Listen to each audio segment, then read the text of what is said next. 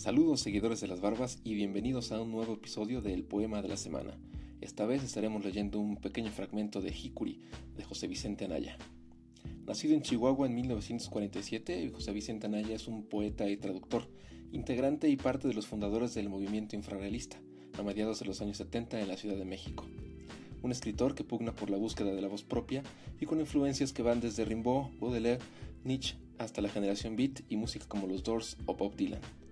Hikuri es un viaje físico a las tierras rarámuris, así también un viaje hacia el interior del poeta, donde el lector va indudablemente siguiéndolo de cerca.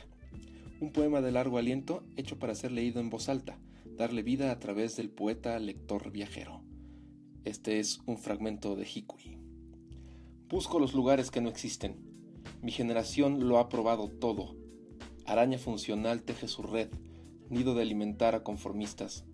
Los nunca vencidos están fuera, fuera de la realidad, de la vida, o girando, de manicomio en cripta en manicomio. Bebo el licor más amargo, tras el ventanal, grotesca la anciana ebria manotea frente a unos monos. Ella les da la espalda sobándose una nalga.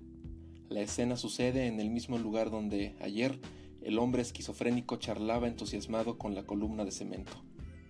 Cavando vacío en el vacío, voy a la zona de desastre, navegando en mi poema, por las venas del mundo, vida de paria, poema de los piratas, para los gatos negros, para las tribus nómadas, para los genios utópicos, para los pulsos sin reloj.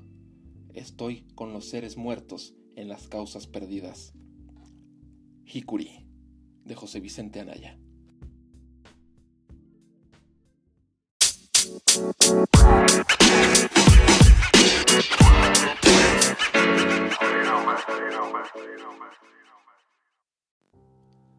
Cada semana un poema llega a través de Barbas Poéticas y el podcast Peludo, el poema de la semana.